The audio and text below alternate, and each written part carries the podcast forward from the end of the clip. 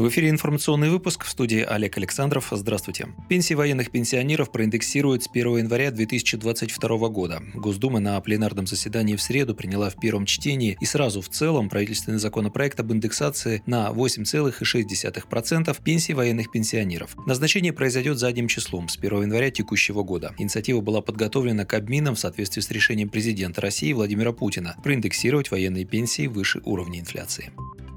Справедливая Россия предлагает ввести квотирование рабочих мест для льготников и молодежи. По словам лидера социалистов Сергея Миронова, такая практика хорошо зарекомендовала себя в некоторых регионах. Политик предлагает вводить квоты для граждан, которые испытывают трудности при поиске работы. По его мнению, право на льготное трудоустройство должна получать молодежь в возрасте до 25 лет, инвалиды, беженцы и граждане предпенсионного возраста. Также политик предлагает предоставить квоты бывшим военным и членам их семей, одиноким и многодетным родителям, которые воспитывают детей-инвалидов инвалидов, а также гражданам, пострадавшим от радиационных катастроф. Соответствующий законопроект уже внесен на рассмотрение Госдумы.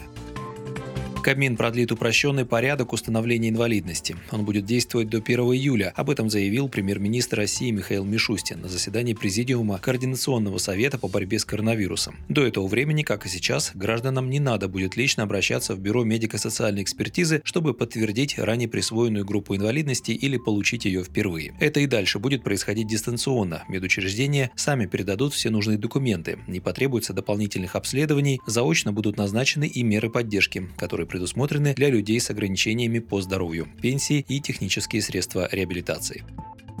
Госдума приняла закон об автоматизированной упрощенной системе налогообложения. Принятым законом в Москве, Московской и Калужской областях, а также в Республике Татарстан до 2027 года предлагается провести эксперимент по введению специального налогового режима. Он называется «Автоматизированная упрощенная система налогообложения». Новым налоговым режимом смогут воспользоваться организации и индивидуальные предприниматели, годовой доход которых не превышает 60 миллионов рублей, а численность наемных работников – 5 человек.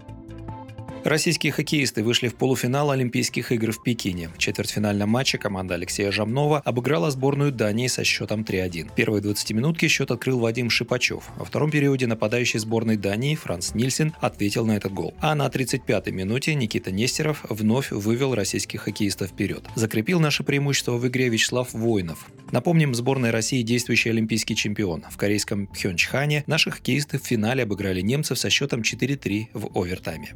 На этом у меня все. Вы слушали новости. Оставайтесь на Справедливом радио. Будьте в курсе событий.